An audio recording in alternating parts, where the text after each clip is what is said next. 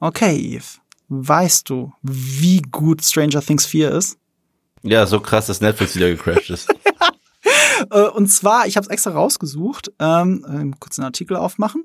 Und zwar, in den USA konnten anscheinend in den frühen Morgenstunden, wo das dort released ist, äh, zwischen 8.40 Uhr und 9.25 Uhr ganze, gingen ganze 16.000 Berichte auf Serverüberlastungsseiten ein, dass Netflix nicht läuft. 16.000 Berichte. Was heißt das wahrscheinlich noch viel mehr, vielleicht zehnmal so viel, äh, Haushalte keinen Zugriff auf Netflix hatten in dieser Zeit.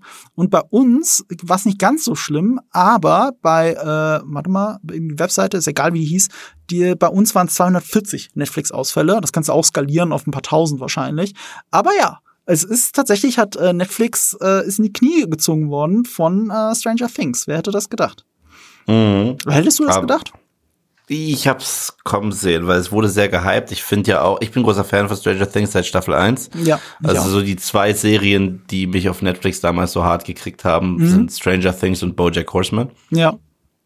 Und ähm, ich fand es halt bemerkenswert, jetzt wo ich auch schon allein Part 1 gesehen habe von ähm, Season 4 von Stranger Things, hat es für mich den kompletten Disney Plus Content also eine Schelle gegeben. Watsch, watsch. So, welche Marvel-Show willst du mir gerade heiß machen? Welche Star Wars-Show willst du mir gerade heiß machen? Das eine fühlt sich an wie Content, das andere fühlt sich an wie eine Serie. Und ja, Das ist, eine gute, das ist eine gute Bezeichnung. Das ist tatsächlich so. Ich sehe das auch bei anderen Netflix-Serien. Better Call Saul. Aber auf einem anderen Niveau. Ähm, Better Call Saul ist, oder generell Breaking Bad, oder auch Sopranos zum Beispiel, die sind auch sehr gut darin, so in sich geschlossene Folgen zu erzählen. Die zwar, es gibt die übergreifende Handlung, aber jede Folge ist so ein künstlerisches Meisterwerk, das eine Message hat. Jede Folge. Für sich genommen hat die Folge Message. Und bei Stranger Things ist es dieses fortlaufende Netflix-Erzählen. So, ich will jetzt die nächste Folge sehen. Das ist nicht rund, aber es ist als Staffel rund. Nicht jede Folge ist rund, aber die Staffel ist rund. Und ich würde bei Stranger Things Staffel 4 so weit gehen, dass es die Drama also dramaturgisch ist, glaube ich, falsch, aber die von Spannung und Emotionalität her das ist die epischste Season. die epischste und damit für mich die beste. Ist für mich auch die beste. Ist für mich auch die beste. Ich mache es auch an einem ganz äh, bestimmten Punkt aus. Nämlich, ich kann mich kaum noch an die ersten drei Staffeln erinnern. Oh, ich schon. Ich, ich, ich, ich bin aber auch ein großer Fan, muss ich sagen. Ich finde die Mhm. alle super. Ich finde, es gibt bisher Ja. keine schlechte Staffel von Stranger Things. Nee, das gibt's nicht, das sage ich nicht. Und ähm, die haben auch jedes Mal, ich kann das so gut abgrenzen, weil sie jedes Mal ein klares Vorbild haben, Ja. ohne nur zu zitieren. Also die erste Season, die war sehr E.T. Mhm. mit Eleven und den Kids. Die zweite Season war sehr Aliens Mhm. mit den äh, mit der Regierung und diesen Demagorgons, wo so viele dann auf einmal kamen. Die dritte Season war sowas von Invasion of the Body Snatchers, wie die Stadt da langsam übernommen wurde durch den Mindflayer und dann diese äh, Menschen zu Meat Puppets wurden. Und die vierte geht dann einfach mal Nightmare on Elm Street rein. Und äh, das fand ich sehr cool, weil es halt auch von all diesen anderen Sachen, die anderen Sachen sind alles Sci-Fi, Sci-Fi-Horror, aber das ist straight up Horror. Und deswegen ist es auch die gruseligste und brachialste Staffel bis dato. Das fand ich eigentlich ziemlich cool. Es ist auf jeden Fall die gruseligste und brutalste. Ja, Definitiv. Ähm, ich bin, ähm, ich finde zwar, dass die rundeste, die dramaturgisch rundeste, definitiv die erste Staffel ist. Die hat, am, sie hat so fast schon Abrams Super 8-mäßige Mystery-Flair, schöne Nostalgie, ist super rund erzählt, fantastisch, aber halt so erfolgreich, dass sie es weiter erzählen mussten. Deswegen ist es dann ein bisschen konstruiert. Deswegen kann ich mich an der zweiten Staffel kaum noch erinnern. Ich weiß bei der dritten aber, dass ich sehr viel Spaß mit der dritten hatte. Ich bin großer Fan von der dritten Staffel, auch wenn die die unbeliebteste ist. ich kann dich immer abholen und, und dir so ein paar Stichpunkte kriegen, dass du genau wieder die Bilder zur Season hast. Ja, Weil, weil die zweite Season war für mich eine super Halloween-Season. Es war auch das, wo sie als Ghostbusters unterwegs es ist das waren. Einzige, woran ich mich erinnere aus der zweiten. Und äh, in der zweiten war für mich halt Noah Schnapp heißt der, der der Will spielt. Das erste Mal im Vordergrund, weil er hat ja die erste Season fast nicht mitgespielt, weil er der Junge war, den alle suchen. Ja. Und das heißt, er hatte diese Connection zu diesem Monster, diesem Rauchmonster, wo ich auch mal an Lost denken musste, ehrlich gesagt. Und äh, die dritte hat halt dieses Shopping Mall und äh, dieses Sommerfeeling ist die erste, die so richtig im Sommer Sommer spielt. Und hier Neverending Story wird sich eh jeder dran erinnern können. Haben wir das nicht auch? Jede Season hat auch einen Song, den Ja. sie, äh, den, den, den, den sie erfolgreich machen. Die erste war was das? Should I take it, should I go? Das war die erste, was auch immer wieder durch das Upside Down gespielt wurde. Die zweite habe ich vergessen, aber die hatte auch irgendeinen Song. Weil es die zweite dritte, Staffel ist, hast du es vergessen. Ich mag die zweite total gerne. äh, die, die, die dritte ist Never Ending Story und die vierte ist jetzt Running Up That Hill. Ja, äh, vor allem noch populärer als alle anderen Songs vorher. Also es hat ja auch anscheinend Spotify Probleme bereitet, dass die Leute. Aber das, das war genauso mit Never Ending Story. Der hat auch der ist Echt? ja so durch die, die Decke noch mal gegangen dann dadurch, ja, und wurde dann auch 10.000 Mal auf einmal wieder im Radio gespielt und hast nicht gehört, so, ja. Aber was ich sagen will, ey, ich finde alle Staffeln toll. Ich kann mich nur nicht mehr so gut dran erinnern. Deswegen gehört Stranger Things jetzt nicht zu meinen Lieblingsserien, aber es ist etwas, was ich, was ich mit viel Freude gucke. Und besonders die vierte Staffel. Und ich behaupte, von allen Staffeln, die es bis jetzt gab, ich meine, das ist super frisch, ne? Ich habe es gerade erst geguckt und so weiter. Aber ich glaube, keine Staffel wird auch nur ansatzweise so gut bei mir im Gedächtnis bleiben wie die vierte.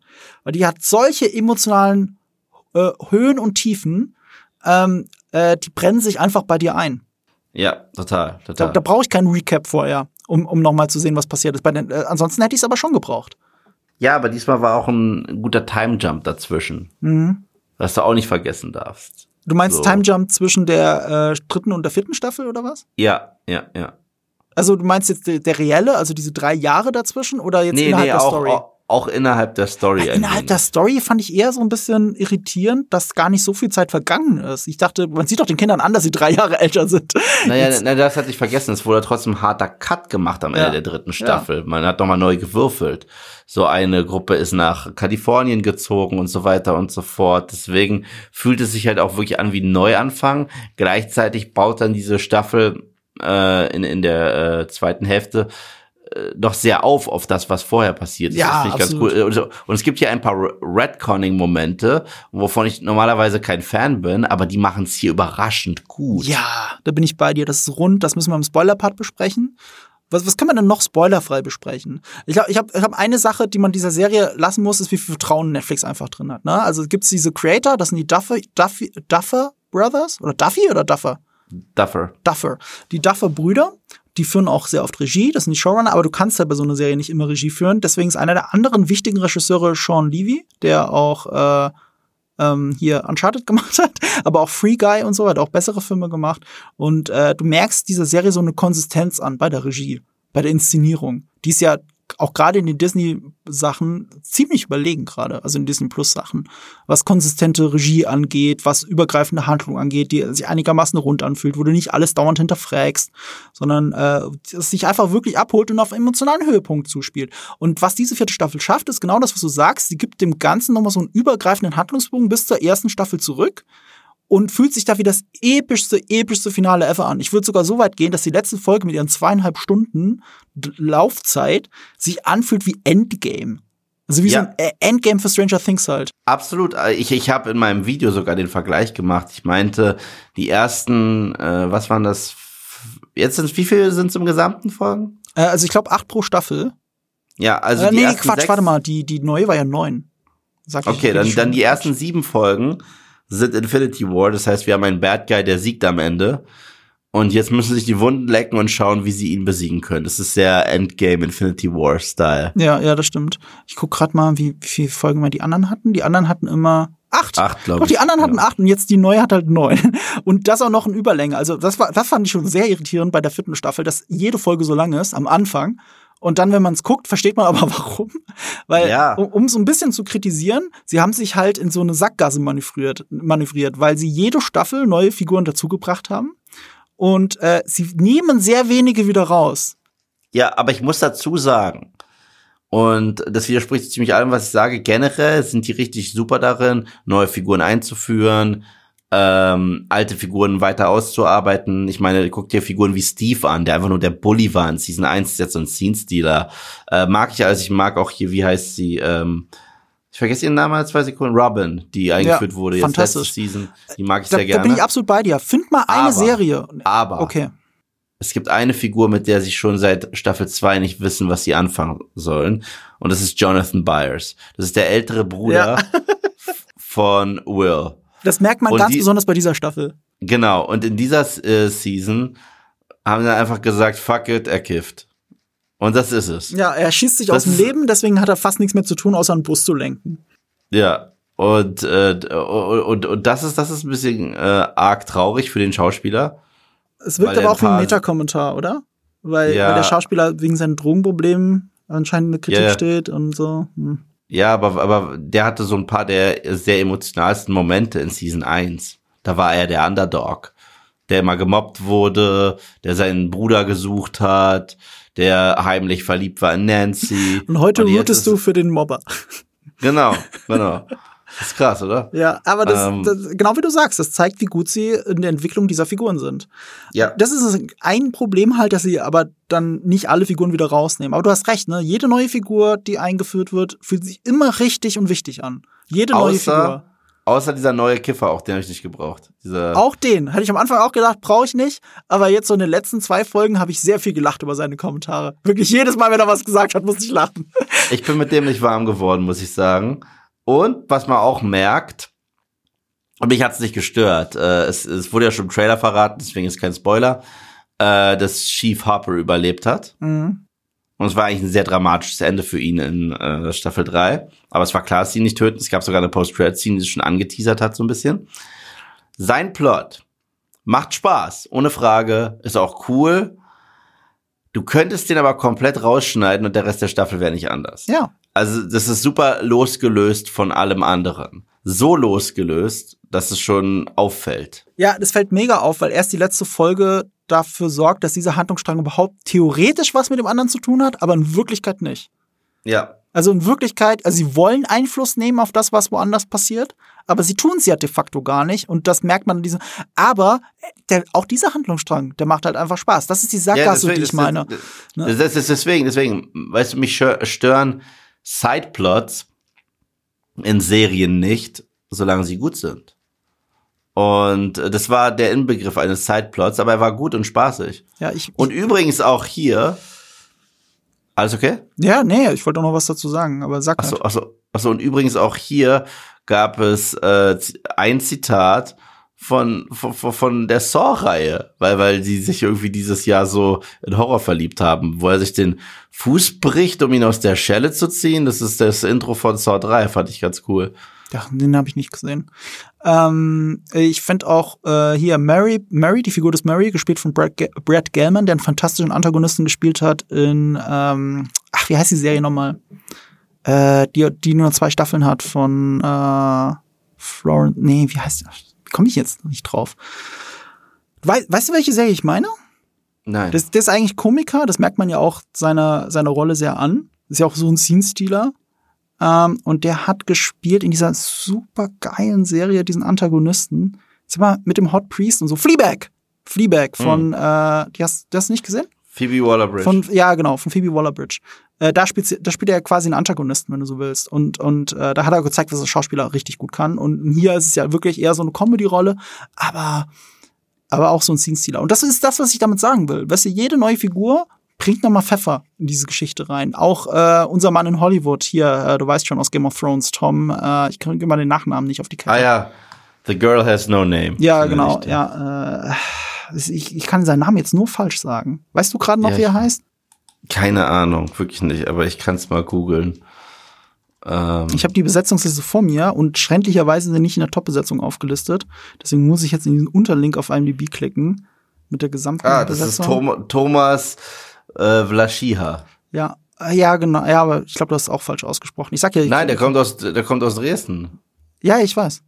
Äh, deswegen kann er auch Russisch weil er aus Ostdeutschland kommt. Also das wirkt ja auch sehr natürlich hier. Ja, ge aber generell, die haben auch richtige Russen gecastet dafür. Ich, ich äh, höre das selber direkt, wenn jemand. Ja, wie fandest du denn bei ihm das Russisch? Weil das ist höchstens gut, Schulrussisch, gut. Schulrussisch, was du bei ihm es War nicht es war wirklich nicht schlecht. Also bei ihm erkennt man trotzdem nochmal einen klar, klaren Unterschied zu dem Rest da in der Sowjetunion. Aber die sind richtige Russen. Ja, auch also, beim Juri hat man es gut gemerkt, ne? Ja, also das ist das das. Äh, er ist einfach ein toller Schauspieler, also wirklich großes Lob an ihn. Ich habe auch gehört, dass er in das Boot fantastisch ist, aber das habe ich noch nicht gesehen. Also nicht den Film das Boot, sondern die Serie, die jetzt auf Sky läuft. Ähm, ja. Ja, also was ich meine ist, sie führen halt in jeder Staffel neue Figuren ein und die sind alle toll, die haben alle tolle Arcs, du möchtest keinen missen und dann kommst du natürlich bei einer vierten Staffel an, wo, wo, wo, wo, so, wo du so viele Figuren hast, dass du super viele Handlungsstränge aufmachen musst. Ja. Also, und, und das stellt der Serie in der Theorie ein Bein, aber de facto nicht. Durch die Überlängen und so weiter. Ich sag ja, die vierte Staffel ist sogar die beste. Und dabei ist sie wirklich krass durcheinander geschrieben. Ich musste dabei an Game of Thrones denken. Auch nicht mal an die Serie, sondern an die Bücher. An Ice, Song of Ice and Fire. Die haben ja, aber ich, ich, ich, ich, ich verstehe auch den Vergleich mit der Serie, weil du springst halt hin und her und hin und her und manchmal ist es wie so ein Schachspiel und jeder geht so seinen Zug und so weiter, aber dann führen die ja wohl oder übel dann doch zusammen. Ja, das habe ich nicht gemeint. Was ich meine ist, ähm, in den Büchern von Game of Thrones und Song of Ice and Fire, da hast du jedes Kapitel aus einer Ich-Perspektive der Figur geschrieben und funktioniert auch wie eine lange Kurzgeschichte, also mit einem klaren Anfang, einer Exposition, einem Höhepunkt und einem Klimax äh, und einem Ende. Also der Höhepunkt ist der Klimax und mit einem Ende, der äh, twistig ist. Und wenn du genau auf Game of Thrones schaust, dann machen die das auch bei jeder einzelnen Szene, halt in der Kurz-Kurz-Kurzfassung. Und äh, deswegen kannst du eine Folge Game of Thrones gut unterteilen in zehn Szenen oder weniger. Und das war's. Und die Bücher, aber das ist, in den Büchern ist es ein bisschen länger. Du hast halt ein Kapitel und es geht halt seitenweise. 20 Seiten kann das sein. Und dann hast du 20 Seiten Aria-Kapitel und danach willst du natürlich wissen, wie es weitergeht. Und dann schlägst du das nächste Kapitel auf bei Game of Thrones und merkst so, oh nein, jetzt kommt äh, äh, keine Ahnung, ein, ein Kapitel über Jon Snow schon wieder. Wie er, in der, wie er hier in der Schneelandschaft einfach äh, äh, liebestrunken und, äh, und depressiv irgendwo in die Landschaft schaut. So. Aber schaffen es mit jedem, also nicht die, sondern George R. Martin schafft es mit jedem Kapitel, dass du dich neu wieder in die Figur verliebst und wissen willst, wie es weitergeht. Und dann ist ihr Kapitel zu Ende und dann kommt wieder ein anderes. Und ich so, nein, ich will doch jetzt wissen, wie es da weitergeht. Und dann liest du das andere Kapitel und dann bist du wieder voll drin. Und das hast du immer und immer wieder. Und so zieht sich das durch alle Bücher und es funktioniert trotzdem. Obwohl du hunderttausend Charaktere hast, es funktioniert. Und so ähnlich ist es hier. Jeder Handlungsstrang, ich denke, ich will doch jetzt wissen, wie es da weitergeht in Russland. Ich will doch jetzt nicht, keine Ahnung, äh, äh, äh sehen, wie ähm, Mike seiner äh, L hinterher heult. Ich habe jetzt keinen Bock drauf. Und dann läuft es aber und läuft und läuft und dann hast du wieder Bock drauf zu wissen, wie es da weitergeht. Und dann bist du wieder beim nächsten Handlungsstrang. Und das ist halt die große Kunst, die sie in Staffel 4 schaffen, dass es trotz diesem Inszenator, nicht inszenatorischen, äh, dramaturgischen Durcheinander, es funktioniert. Ja, voll, voll. Wir sind voll drin, wir lieben alle Figuren. Ich finde erst gegen Ende stellt es der Serie doch ein Bein. Aber das müssen wir im Spoiler-Part besprechen. Hättest du noch was für einen spoilerfreien Part? Weil sonst würde ich einen Spoiler-Part übergehen. Nee, dann lass rübergehen, aber ja. vorher. Vorher? Äh, vorher machen wir Werbung. Äh, weil apropos ähm, Server down, wenn ihr das in den USA auch mal erleben wollt, dann gibt es eine äh, sehr leichte Möglichkeit, das zu erleben. Nämlich äh, dank einem Anbieter, bei dem die Server selten bis gar nicht down sind, nämlich NordVPN. Unser, unser großer Sponsor Virtual Private Network, ihr kennt das, über die Virtual Private Networks und die, ich glaube, 6000 Server, die sie haben auf der Welt, könnt ihr euch überall auf der Welt einklinken und äh, äh, zum Beispiel das amerikanische Internet aus Gründen genießen. Solltet ihr das ausprobieren wollen, und das ist sehr cool auszuprobieren, weil es gibt nämlich eine 30-Tage-Geld-Zurück-Garantie, dann könnt ihr das über den Link in den Shownotes machen, nämlich nordvpn.com slash nerd und Kultur. Da gibt es gerade einen 62% Rabatt auf das Zwei-Jahres-Paket, inklusive der neuen Bedrohungsschutzfunktion, gratis obendrauf. Ähm, das, die blockiert unter anderem Viren, Tracker, Werbung und mehr. Könnte aus Gründen interessant für euch sein. Das sind umgerechnet 2,77 Euro dann im Monat, was, wie ich immer wieder gerne sage, weniger als ein Kaffee in München ist. Und ich habe das auch gerade gestern nochmal festgestellt, dass das stimmt. Ähm, da habe ich fast doppelt so viel für einen Kaffee bezahlt, aber ich will gar nicht so viel äh, darüber reden. Wenn ihr das über unseren Link macht oder über unseren Gutscheincode Nerd und Kultur, dann kriegt ihr sogar noch einen gratis Monat oben drauf. Den Link dazu nochmal in den Show Notes. Werbung, Ende. Das hast du ganz alleine runtergerockt, meine ich. Das habe ich letztes Mal auch ohne dich runtergerockt, tatsächlich. Vielleicht war es deswegen noch so in mir drin. Hm. Ja, da war ich nicht da, glaube ich, das letzte Mal. Ja, da, genau. Das war zum Kenobi-Podcast. Wo wir sehr anders über Kenobi geredet haben, als du über Kenobi reden würdest. Aber zum Glück sind wir jetzt bei Stranger Things, weil hier haben wir überhaupt, da reden wir ganz anders drüber, weil wir ja beide begeistert sind. Ja, absolut, absolut. Ähm Okay, wollen wir, wollen wir einfach mal über Eddie reden. Ja, Spoiler sofort. Also äh, der perfekte Inbegriff von der Figur, komplett neu, die sofort zündet, oder? Eddie, unfassbar, unfassbar. Dieser Metal Boy und äh, Hellfire Club, äh, was halt auch witzig ist, Hellfire Club, wieder Anlehnung an. Die haben halt diese kleinen, aber feinen Verweise an Popkultur, die man vielleicht nicht zwingend merkt und manchmal gehen sie auch richtig in die Tiefe. Hellfire Club ist ein Verweis auf die X-Men. Ach stimmt, ja, die gibt's ja auch. Aus First Class kennt man das ja. Ja, na, in First Club war das ja ein Stripclub. Und nee, aber bei der Hellfire Club war das nicht dann Das, was der Dings angeführt hat, Kevin Bacon? Nee, nee, ja, das, das war aber dort ein Stripclub. Der, äh, der Hellfire Club war dort ein, ein Stripclub. Aber, aber aus den Comics heraus wäre das der Hellfire Club gewesen, was genau, Kevin Bacon genau, gemacht hat. Ja, okay. Genau, ja. Und äh, nein, der Hellfire Club in Comics hat sehr viel zu tun mit der Dark Phoenix Saga, aber fuck it. Und äh, das, das fand ich alles äh, sehr charmant. Und das Witzige ist, ich bin davon ausgegangen, weil Eddie so ein Scene-Stealer ist und Spaß macht und neu ist und auch mit den Jungs wieder gut grooved, also auch vor allem Dustin, dachte ich, dass hier ein Ersatz aufgebaut wird für Steve. Ich war mir sicher, Steve wird die Season nicht überleben. Ach so. Weil, weil äh, Steve äh, spricht dann auch gerade so im Finale darüber, wie er sich seine Zukunft vorstellt, mit sechs Kindern und bla. Und alles geht schon in die Richtung, oh, Steve ist langsam auserzählt. Und äh, jetzt haben wir ja diesen Eddie und mit dem grooven ja die Kids so gut wie zuletzt mit Steve. Uiuiuiui. Ich hab's tatsächlich anders vermutet als du. Aber dann haben sie uns den Boden unter den Füßen weggezogen und Eddie gleich wieder. Ich habe die ganze Zeit die Befürchtung gehabt, dass Eddie stirbt. Na, ich nicht, ich nicht. Also, ich, ich sag dir, wann ich's hatte, als er mit dem Fahrrad weggefahren ist von den Fledermäusen, dann ja, wusste ich, okay, gut, dann war es sowieso klar. Aber zumindest hatte er seine Master of Puppets Szene. Wo ist er Metallica-Fan hier übrigens? Ah. Ähm, und mit dem Song kriegst du mich eh immer. Und ich dachte mir, äh, als er sagt, es wird Metal, okay, was kommt jetzt? und dann, ich so, oh mein Gott, wie gut ist das bitte? Erneut, ein weiterer Song, das habe ich auch so angemerkt, äh, ohne jetzt wieder auf Kenobi einprügeln zu wollen. Aber Kenobi hat eigentlich das Arsenal von John Williams und nicht ein Song in dieser Scheißserie bleibt im Kopf. Und hier nimmt man Songs aus der Popkultur teilweise und macht sie zu einem Charakter der Serie. So clever, wie mit Musik immer gespielt wird in dieser Show. Weißt du, Running Up That Hill ist die Rettungsmusik für Max, die braucht sie. Ohne die, ohne diesen Song kann sie nicht überleben. Und das ist mega in, inszeniert in dieser Serie. Wahnsinn. Sowohl im Finale als auch da, wo es zum ersten Mal gespielt wird. Was mich auch dazu bringt, Max, das war auch irgendwo ihre Season. Ich weiß noch, als sie eingeführt wurde in Season 2, die hat nicht gleich, mit der habe ich nicht gleich gegroovt. Ich hatte das Gefühl, sie ist einfach so zweiter Love Interest für Mike, weil Eleven gerade nicht da ist und dann, ach so, sie will auch was von Lucas, okay. Ist halt noch ein Kind. So. Aber seit Season 3, wo man es auch so mit ihrem Bruder beleuchtet hat, viel mehr, fand ich das schon besser. Und diese Season, sie ist super. Und die Schauspielerin wurde auch richtig gefordert. Ja, meine Güte. Absolut. Aber auch der Lucas-Darsteller, ne? Hätte ich auch nicht. Die gedacht. alle, die, die sind alle gut. Also die wurden alle gefordert. Und jedes Mal, wenn ich denke, die und die Figur hat zu wenig zu tun, dann kommt die eine Folge, wo ich sage, oh Gott sei Dank. Außer bei Jonathan. Also den, auf den kacken die irgendwie. Aber ähm, bei Lucas dachte ich mir auch, wo, wo ist jetzt so seine Szene? Wo ist jetzt der Moment, wo, wo der, der Lucas-Moment dieser äh, Season. Und dann war es die Szene, wo er mit ihr da aufs Dach geht und sich auch für sie prügelt und bla bla bla. Und es war echt schön. Ja, unfassbar. Ich habe auch nur mal drüber nachgedacht, so dieses, wo findest also es ist eh schon schwer, Kinder zu casten, wirklich, ne? Und diese Serie hat vor vier Staffeln, was gleichbedeutend ist mit, ich glaube, sechs oder sieben Jahren, angefangen, Kinder zu casten. Das ist ja immer so ein Gamble, wie bei Harry Potter. Ne? Du, du, setzt, du setzt dein Geld auf Kinder, wo du, von denen du hoffst, dass sie später immer noch gut sind und nicht halt für das, was sie gerade spielen sollen, sieben oder acht oder zehnjährigen. Und du weißt halt nicht, ob das später immer noch gute Schauspieler sind.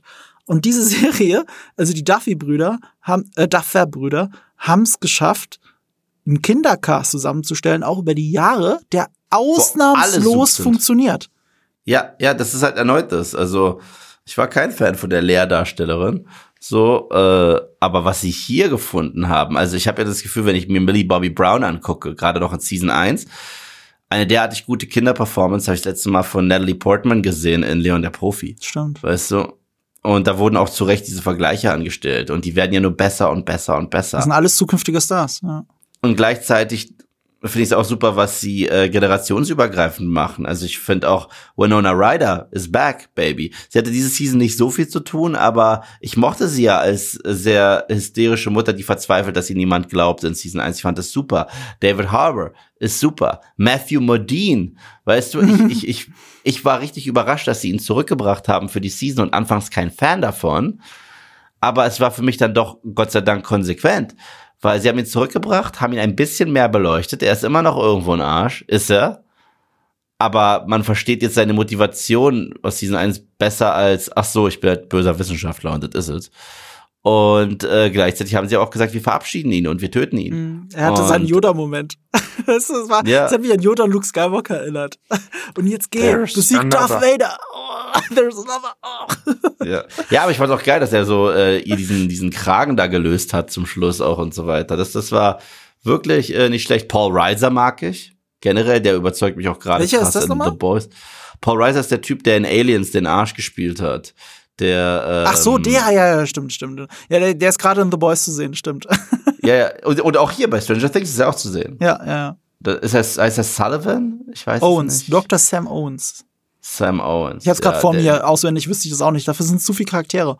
Und der, der ist auch super in, in, in, in der Rolle. Also ich bin da wirklich vom ganzen Cast durch die Bank weg durch happy.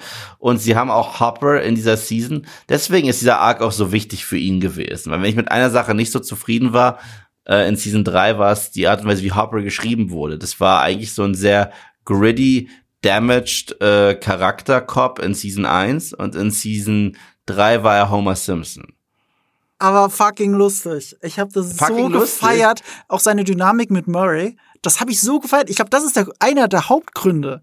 Also auch weil Steve, auch Steve auch, genau. Steve, er und Murray, diese drei Figuren haben es geschafft, warum ich Stranger Things Staffel 3 so liebe. Diese Dynamiken, die sie hergestellt haben. Aber ich find's gut, wie sie ihn wieder so zurückbringen zu seinen harten Wurzeln und die da so ein bisschen durch die Hölle gehen lassen und Scheiße fressen lassen. Und gut Äh, übrigens- warum David Harbour jetzt so aussieht, wie er aussieht. Weil Ja, das ist ja, ja, eigentlich ist- wegen Hellboy so.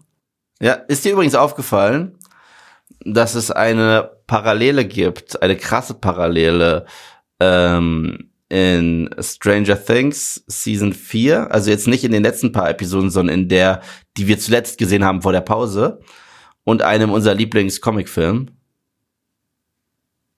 welchen Film meinst du denn? Watchmen. Äh, wegen Watchmen. Warte mal. Watchmen? Nee, ich weiß nicht, was Ja. du meinst. Okay, als Henry sich entpuppt als äh, Wegner Ja. und man seine ganze Geschichte sieht, erstens flasht man immer wieder zurück zu dieser ähm, Uhr, diese, dieser Standuhr. Ach so, meinst du das? Ja, ja, okay. Ja, und die war ja auch bei Dr. Manhattan total im Vordergrund. Und nicht nur das, seine Transformation und sein Voiceover wird begleitet von der gleichen Musik, mit der Dr. Manhattans Ich glaube Transformation nicht, dass es die gleiche begleitet. Musik ist, aber es ist Doch, ist es, doch, ist es. Es ist Nein, es ist sie. Musik. Es ist Koyanis Katzi. Ich, hatte, so, das- ich, hatte, ich hatte dieses Stück im Musikunterricht. Ich kenne das auswendig. Ah, Und ähm, das, das, das ziehen die durch. Und das fand ich richtig geil. Das, das war auch so eine kleine Verbeugung vor dem, weil er ist der Anti-Dr. Manhattan. Hast du das auch gecallt, dass er es ist? Dass er Nummer, dass er Wegner ist? Ähm, nein, muss ich sagen, nein. Ich, ich, habe es gecallt, dass er ein Bad Guy ist. Und ich, ich habe es gecallt, dass er höchstwahrscheinlich für das Massaker verantwortlich Ja, ist. das habe ich auch gecallt. Also ich, ich weiß gar nicht, ob, sehr, ob ich so sehr, sehr gecallt habe, dass er Wegner ist, aber äh, ich also kurz bevor sie haben, habe ich es schon längst hab, da habe ich schon gecallt, dass er auch Wegner ist. Ich habe aber ganz von Anfang an, als es zu sehen war, gecallt, dass das ist, weil also insofern war das Typecasting, weil der Darsteller, äh, wie heißt er nochmal? Hast du einen Namen parat?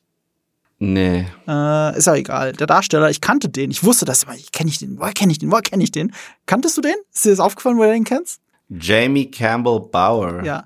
Der Ähm, spielt fucking äh, die, die junge Version von äh, Grindelwald. Grindelwald. Und zwar schon seit äh, Harry Potter 8 oder 7, was es war. Und jetzt, ah, und du als großer Fan lese ich gerade. ja. Er spielt auch in, in Twilight Breaking Dawn Part 1 und 2. Ja, die, die Gesichter vergisst du wieder.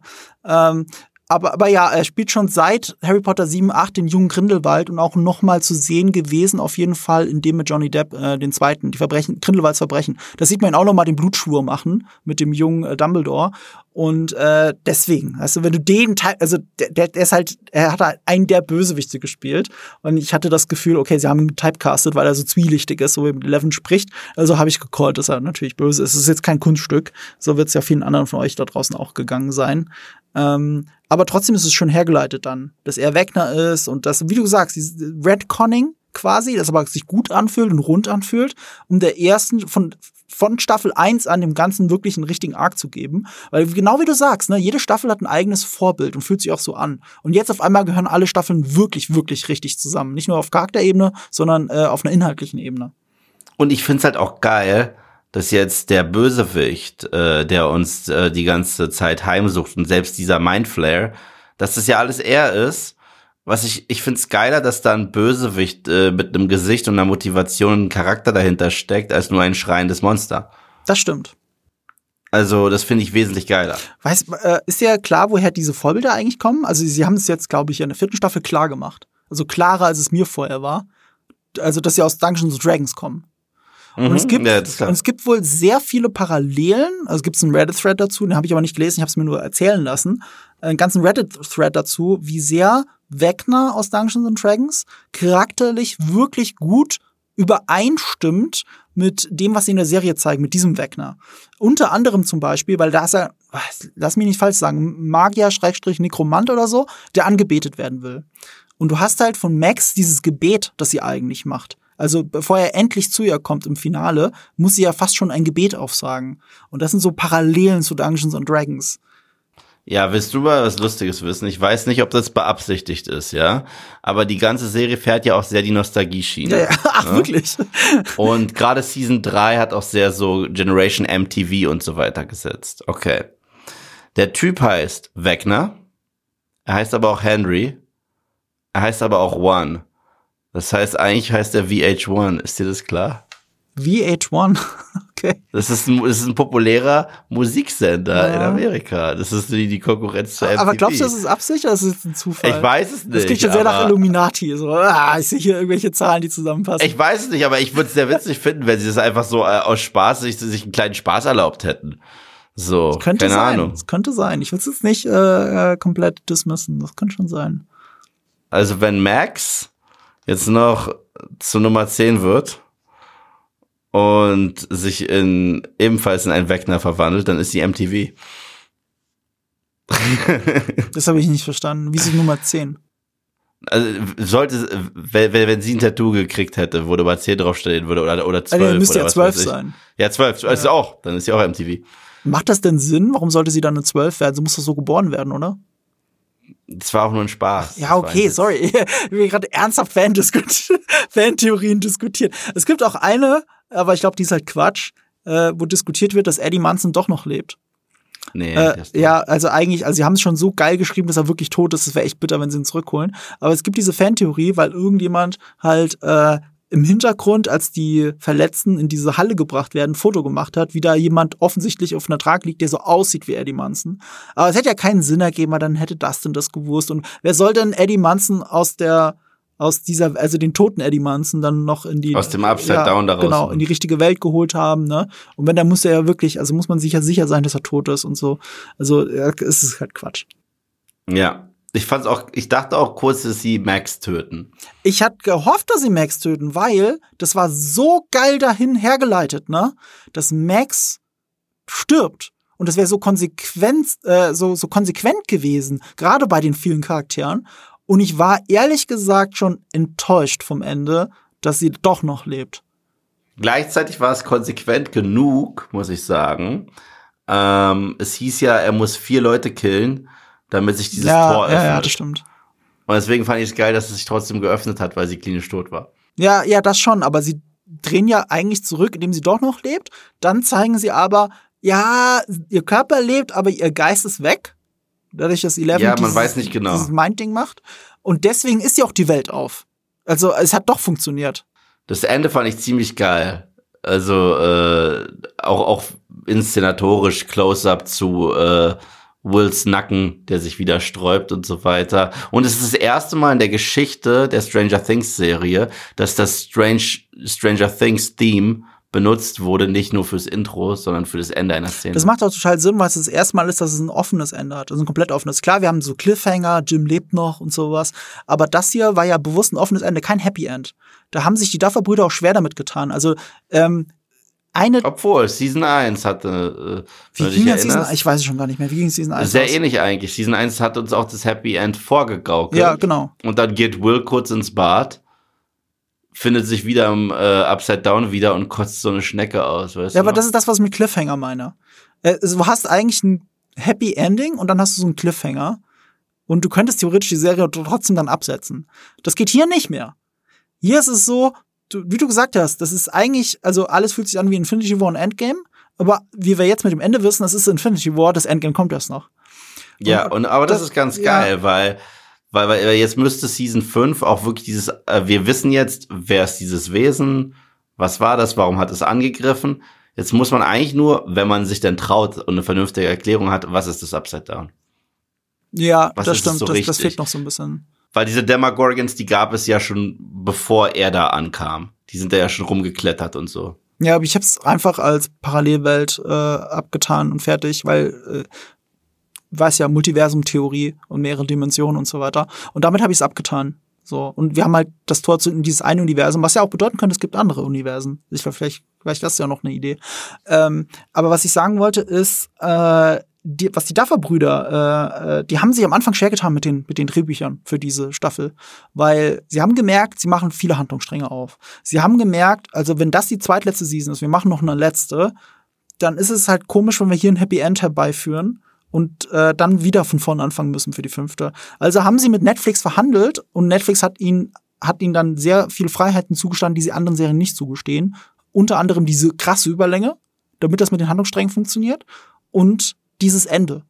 Also klar, es ist nicht die einzige Netflix-Serie, die so ein offenes Ende hat, dass es auf eine auf eine, ähm, auf eine nächste Staffel hinausläuft, aber so wie es da gemacht wurde und quasi als Infinity War auf ein Endgame hinarbeitet, das ist sehr neu für Netflix und das war eine Besonderheit und für die mussten die Duffer-Brüder kämpfen, aber nicht lange, weil Netflix ihnen da sehr geholfen hat. Und ich glaube auch so, die letzten Folgen haben gezeigt, warum im Netz kursiert, dass jede Folge 30 Millionen gekostet haben soll. Ich glaube das immer noch nicht. Ich glaube, das seit wenn überhaupt dann im Durchschnitt aber ähm, hier sieht man es. Also diese Folge muss halt sehr viel Geld gekostet haben, weil sie ist so lange wie ein Spielfilm. Ein Spielfilm kostet mehr als 30 Millionen. Und wenn du es auf den Durchschnitt runterrechnest und Marketing auch noch mitrechnest, dann hast du auf einmal 30 Millionen pro Episode. Also ich, ich glaube nicht, dass die Serie 300 Millionen gekostet hat, diese Staffel. Das glaube ich gar nicht. Ähm, aber ich glaube, du kannst es dahin rechnen, dass es 300 Millionen sind mit allem. Ja. Ja, und das ist halt doch sehr bemerkenswert. Und äh, der Erfolg gibt ihnen ja recht. Das ist ja das haut alles weg. Und von den Quoten her, weil Netflix auch viel größer ist als Disney Plus, natürlich auch Disney Plus. Also, ja. puh, das ist ganz schön heftig. Irgendeinen Disney Plus-Vergleich hatte ich noch im Hinterkopf. Ähm, ach ja, stimmt. Irgendein YouTuber oder Streamer, wahrscheinlich war es ein Streamer, hat auf Twitch mal geschrieben und das fand ich so, so einen saudummen Tweet. Äh, also, sorry, no offense, aber es ist nicht clever. Äh, hatte geschrieben, ähm, wie war das? Äh, Kinder gucken Stranger Things und Erwachsene gucken ähm, äh, Kenobi. Star Wars Kenobi. Sinngemäß oh, hat er das wow. geschrieben. Sinngemäß. War natürlich Quatsch. Und ich habe drunter geschrieben, Stranger Things ist FSK 16. das ist halt, und, und das merkst du dieser fucking Serie an, Mann. Die ist nicht nur für Kinder. Die ist ab 16 Jahren in Deutschland. Vielleicht in den USA weniger, aber hier ist es ab, ab 16 Jahren. Und gerade die vierte Staffel, also du merkst, dass es von jemandem kommt, der Stranger Things nie gesehen hat der nur irgendwelche ja, Memes kennt mit den Kindern und so. Äh, guck dir mal die letzte Staffel an, wie fucking brutal das ist. Und Star Wars soll am Ende des Tages immer, immer irgendwie kinderfreundlich bleiben. Das ist eine Maßgabe von George Lucas schon immer gewesen. Und das ist es ja auch, egal wie düster es wird. Also ich sag nicht, dass Star Wars nur für Kinder ist oder so. Aber, aber wenn du das vergleichst, dann nebeneinander hältst, ne, Stranger Things, Stranger Things Staffel 4, diese Gewalt und diese, Konsequenzen, die für die Charaktere gezogen werden. Und dann Star Wars Kenobi daneben hältst, wo es halt auf den gleichen Status quo zurückkommen muss, den du eh schon kennst.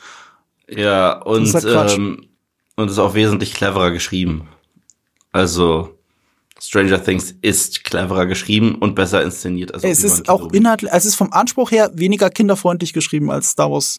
Äh absolut, absolut. Und es, es, hat zwar auch so, alles hat so seine Plotholes. Star Wars Kenobi, sorry, nicht Star Wars, ne? Nicht, dass es hängen bleibt. alles hat so seine Plotholes, aber das kannst du ja, es ist ja Tag und Nacht. So, ich meine, der Trick ist es ja, wenn du Plotholes hast, dass der, dass die Qualität so hoch ist, dass die nicht alles zwingend auffällt und ins Auge sticht. So, und bei Stranger Things ist es so, die Qualität ist so hoch, die Charaktere sind so tief, die sind vielschichtig und so weiter. Bei der anderen Serie muss ich alle zwei Sekunden hinterfragen, halt, warum machst du denn eigentlich so eine Scheiße? Warum benimmst du dich denn so, wie du dich benimmst? Da gibt doch überhaupt keinen Sinn. So, deswegen, das eine soll für Erwachsene sein, das andere nicht apropos Sinn, also ich habe ja auch gesagt, ich war ehrlich gesagt enttäuscht, dass Max nicht gestorben ist, weil das war der perfekte Tod. Es war der perfekte, emotional geschriebene Tod. Es gibt natürlich zwei Gründe, warum sie das geschrieben, äh, so gemacht haben, ja, wie sie es gemacht ein haben. Kind ist wahrscheinlich. Ja, aber es ist ja nicht das erste Kind, das stirbt da, oder? Ich glaube schon. Also es sind schon ein paar Kinder gestorben, die waren aber älter. Aber es waren Kinder. Also sind Jugendliche, aber stimmt, sie wäre, glaube ich, die jüngste gewesen, die stirbt, ne? Das ist schon mal eine Grenze, aber ich finde das eine Grenze, die Stranger Things zutraue zu gehen. Ähm, was ich meine ist, äh, zum einen, ähm, sie bereiten damit das Finale vor. Du hast auf einmal eine, es geht nicht nur darum, die Welt zu retten, sondern es geht darum, Max zu retten. Können wir Max retten, ja oder nein?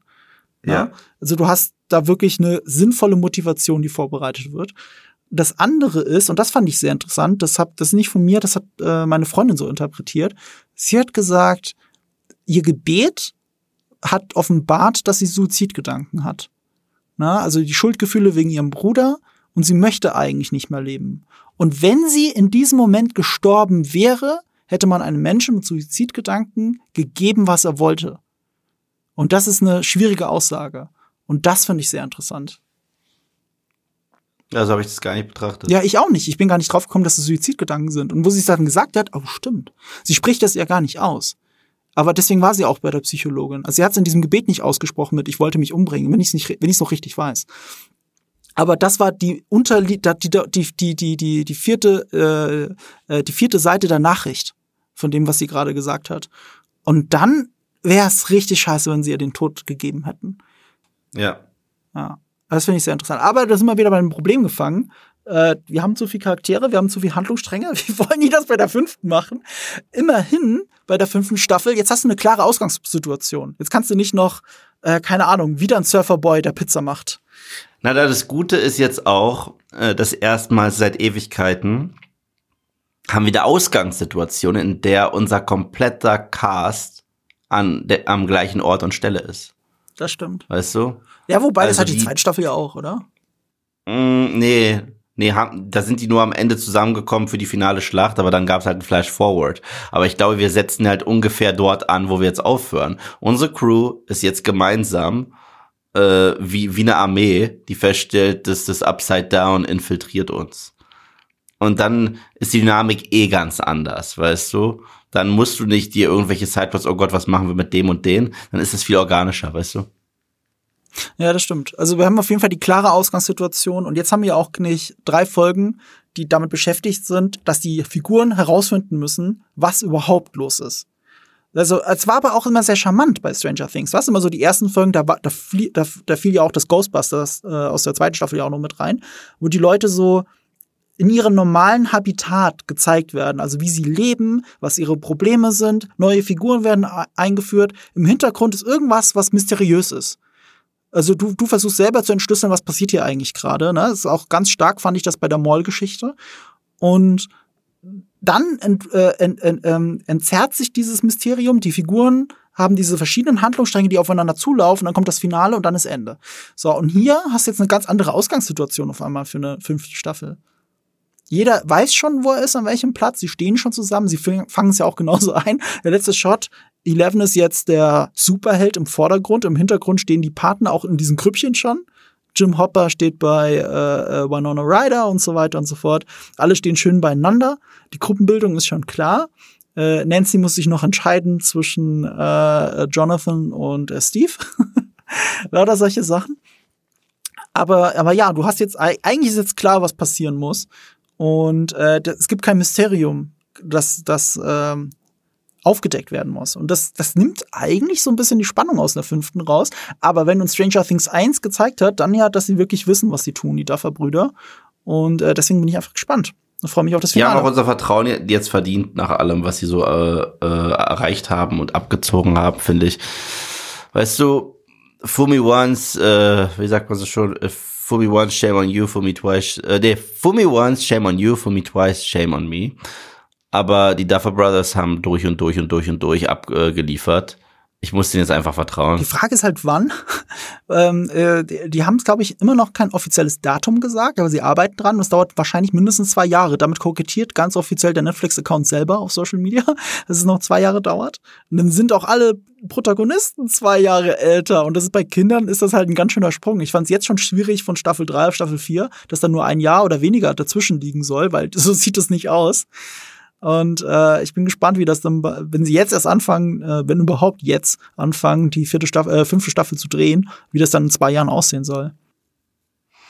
Ja, man kann uns da aber auch überraschend in den Plot reinwerfen, wie weit hat sich das Upside Down mittlerweile ausgebreitet Theoretisch, ja. und kann einen einfach mitten in so eine geile Situation werfen, was eigentlich ein sehr geiles Storytelling-Device ist. Finde ich Es gibt auch. so eine Serie, die ich total liebe. Ich weiß nicht, ob du sie damals gesehen hast, Fringe.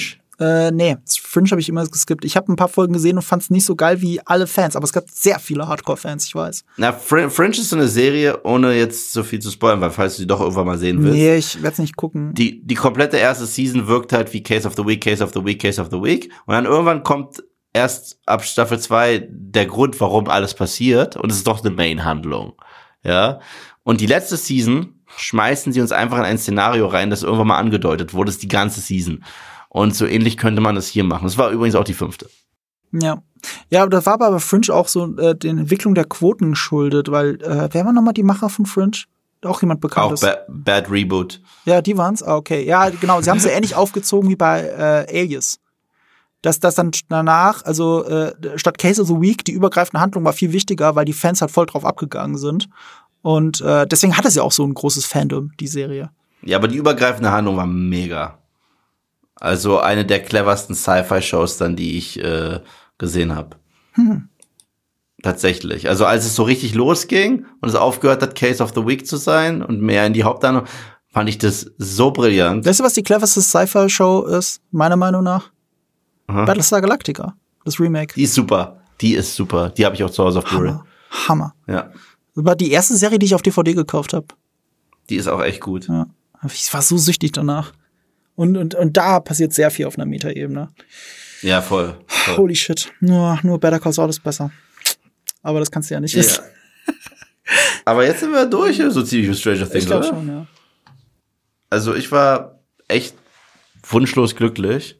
Ja, Ähm, woran ich merke, dass die Serie gut ist, ist, es ist, wenn man irgendwie mit den Gedanken eigentlich zurzeit nicht bei der Sache ist und man trotzdem gebannt auf dem Bildschirm starrt und es äh, schafft, abzuschalten für die Zeit, wo das kurz läuft, ist es immer eine wahnsinnige äh, Aussage. Und ich habe nicht einmal auf die Uhr geguckt. Es kam mir auch nicht vor wie zweieinhalb Stunden. Ich habe diese zwei Episoden, die müssen zusammen, wie, wie waren Vier die Stunden. zusammen? Vier oder fünf, vier Stunden. Ich habe die angefangen zu gucken um elf oder zwölf oder so. Ich war um drei oder so fertig. War mir du hast egal. am ersten Tag geguckt. Ich habe es wirklich dann äh, am Samstag Ja, als ich geschaut. abends irgendwann nach Hause gekommen bin am Freitag, ich glaube, ich war so gegen 21 Uhr zu Hause, habe irgendwie noch eine Kleinigkeit gegessen und dann habe ich mir das irgendwann angemacht und habe es halt durchgeguckt. Das ist halt auch ein geiles Event einfach. Das muss man auch mal sagen. So auf einem außerhalb der Serie einfach, wie alle auf Social Media dann drüber reden und wie wir alle gefesselt sind, wie viele Leute geheult haben wegen allem, was da drin passiert. Ich weiß noch, unser, unser Freund Max, äh, also aka Rockstar, äh, er hat geschrieben, dass er achtmal geflennt hat bei diesem, äh, bei dieser letzten Folge. Es gibt so viele verschiedene schöne Stellen, wo man wirklich heulen kann. Ähm, Ja. Vor Glück und vor Trauer. Äh, und äh, das muss man erstmal hinkriegen. Das ist halt großartig. Ja. Und deswegen ist auch die vierte Staffel die beste. Und das muss man auch mal hinkriegen, ne? Ja, schaff's mal mit der vierten Season auf einmal so reinzuhauen. Obwohl, das letzte Mal, dass eine vierte Season derartig geil war und das sogar während eines Autorenstreiks, war Lost. Lost Season 4 liebe ich, aka die Oceanic Six Staffel, die sehr ich finde die Staffel ist. auch sehr geil, aber sie wird, glaube ich, in der breiten Masse eher kritisiert. Oder? Ich finde die schwächste ist Staffel 5 und meine Lieblingsseason ist ähm, die dritte. Ja, ja, ja. Ich, ich, mein, ich glaube, meine Lieblingsseason ist die zweite und die schwächste ist die fünfte. Da hast du recht. Ja, das, das ist sich fast alle einig, obwohl so viele die sechste und das Finale hassen. Aber ich find die nee, sechste ich finde die sechste echt super. Ich glaube, ich glaub, dir wird Unrecht getan. Finde ich auch. Gebe ich gebe ich dir. Dem. Lost-Finale wird auch Unrecht getan. Aber ich verstehe, woher die Enttäuschung kommt. Na klar, na klar. Ja, das ist ein anderes Thema. Vielleicht machen wir irgendwann einen Rewatch oder so. Irgendwann ein Special Lost Podcast. Ich, freu ich würde mich immer noch freuen, wenn wir irgendwann einen Better Call Saul Podcast machen, aber ich habe das, ich habe es aufgegeben. Ja. Du machst doch immer einen. Ich werde auch einen machen. Ich glaube, das ist ja tatsächlich die Frage, wenn ihr das hier hört, ne, das ist ja ein Sonntag und wir haben auch festgelegt, welcher Sonntag. Äh, ich kann mal kurz auf den Kalender schauen. Wir, das hier hört ihr am 17. Juli frühestens. Und äh, wir haben das hier und den Tor-Podcast hintereinander aufgenommen, weil wir beide eine Woche Urlaub haben und deswegen in der Zeit das nicht machen können. Das Ding ist halt, in dieser Zeit, in dieser einen Woche Urlaub, kommt natürlich Better Call Saul die neue Folge raus. Und die wurde auch schon auf einem Festival gezeigt. Und die Leute sind wieder ausgerastet, weil das so geil ist. Und nach dem Finale verstehe ich das auch, weil das ist ja dieses 9,9 auf IMDb-Finale. Mid-Season-Finale. Ich kann es kaum abwarten und ich will euch ja nicht eine Podcast-Folge, äh, wie soll ich sagen, entgehen lassen, zeitnah zu diesem, äh, zu dieser neuen Premiere von der zweiten Staffelhälfte. Ich werde vielleicht im Urlaub werde ich eine Folge aufnehmen und sollte das so sein, dann könnt ihr die hören, bevor ihr das hier hört. Und wenn dem nicht so sein sollte, dann hört ihr zu Folge, zu Folge 1 und 2, beziehungsweise Folge, was ist denn das denn nochmal? Äh, Folge, blablabla, Folge 8, Folge 8 und 9, dann nächste Woche ein Podcast. Ich weiß es noch nicht. Ich hadere noch mit mir. Ich habe aber schon Bock. Ich habe mega Bock. Das ist halt so. Stranger Things, diese vierte Staffel war fantastisch, wirklich. Ähm, aber ich würde sie jederzeit in ihren Tod schubsen, wenn ich äh, stattdessen Better Call Saul kriege. Ohne mit der Wimper zu zucken, wenn ich mich zwischen beiden Serien entscheiden muss. Ja. Oder es wird wie bei Stranger Things, du kannst beide Welten genießen. What? Der war billig. Das wäre dann ein Upside und ein Downside, ja. Oh, meine Downside war Obi-Wan. What? Okay, gut. Ja, wenn ihr nichts davon verpassen wollt, dann wie immer, abonniert uns, bewertet uns. Wenn, wenn ihr Stranger Things genauso cool findet wie wir, dann gebt uns fünf Sterne auf Spotify. Das ist jetzt kein Phishing Ja. für Compliments. Aber es ist hartes Fishing für Compliments. Irgendwie ist es schon. Ja. Und äh, ja, wir hören und sprechen uns. Äh, wir haben noch eine andere Serie in der Pipeline, über die wir reden wollen. Ich weiß nicht, ob wir es schon ankündigen können. Außerdem steht das Finale noch aus zu dem Doch, Zeitpunkt. wir, der doch, wir können immer sagen, dass wir möchten. wir möchten, okay, wir möchten. wir, wir, wir möchten über The Boys reden. Ja, Aber mal gucken. Ich, ich mache es ja schon wöchentlich auf Moviepilot. ja, das stimmt. Aber ja. Äh, ich hätte schon Bock. Also, äh, wir nehmen Montag auf, am Freitag kommt das Finale. Ich habe voll Bock. Äh, The Boys ist auch ein weiteres Beispiel für eine Serie, die einfach mega viel Spaß macht zu gucken. Ja. Also es gibt andere ähnliche Serien, die ich, glaube ich, besser finde, deutlich besser finde sogar, aber das hier macht so viel Freude. Ich muss diesen Vergleich eigentlich gar nicht anstellen. Es ist einfach so geil, es zu gucken. Ich freue mich einfach jede Woche. Ich auch. Ja, das ist einfach, ja, da müssen wir noch drüber reden, wir müssen über das Finale reden. Und ich glaube auch ähnlich wie bei Stranger Things, die dritte Staffel The Boys gefällt mir bis jetzt mit Abstand am besten. Genauso ist es bei Stranger Things 4 auch gewesen. Ja, ja, ja. Jensen Ackles trägt auch eine Menge dazu bei. ja. Und darüber werden wir dann vielleicht äh, in einer Woche reden, wenn ihr das hier hört, okay? Wenn ihr es nicht verpassen wollt, abonniert uns. Also, äh, hast du noch ein schönes Schlusswort? Vielleicht ein Zitat aus äh, Stranger Things? Ich hab nix. Oh Gott. It's all over. Ja, Das ist wirklich aus der Serie? Ja, Ich wüsste nicht, wo wie was war. das hat Wegner gesagt. Echt? Okay, gut. Dann lassen wir das so drin. Okay, it's all over. Okay, also- Alles klar. Ciao.